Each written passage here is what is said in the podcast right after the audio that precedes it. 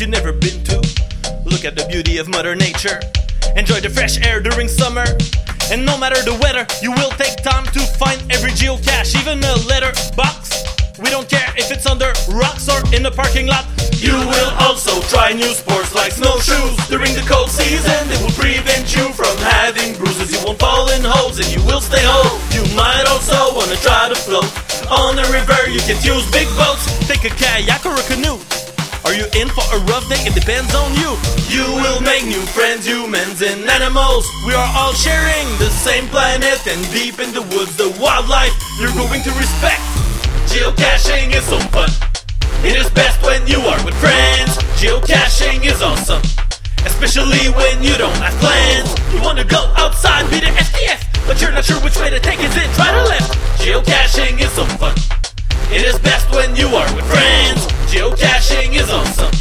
Especially when you don't have plans. Stealth, it's a big deal. We don't want a geocache to be muggled. Let's get real. Look around before you start. Don't make a sound, gotta be smart. You don't want eyes on you. Sign this slug, you will do, but just not today.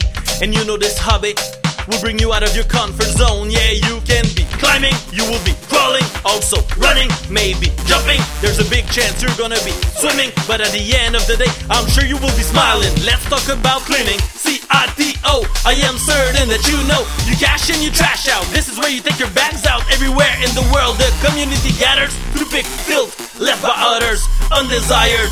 Yes, we matter, like our doctors, and together it is way better. Geocaching is so fun. It is best when you are with friends. Geocaching is awesome.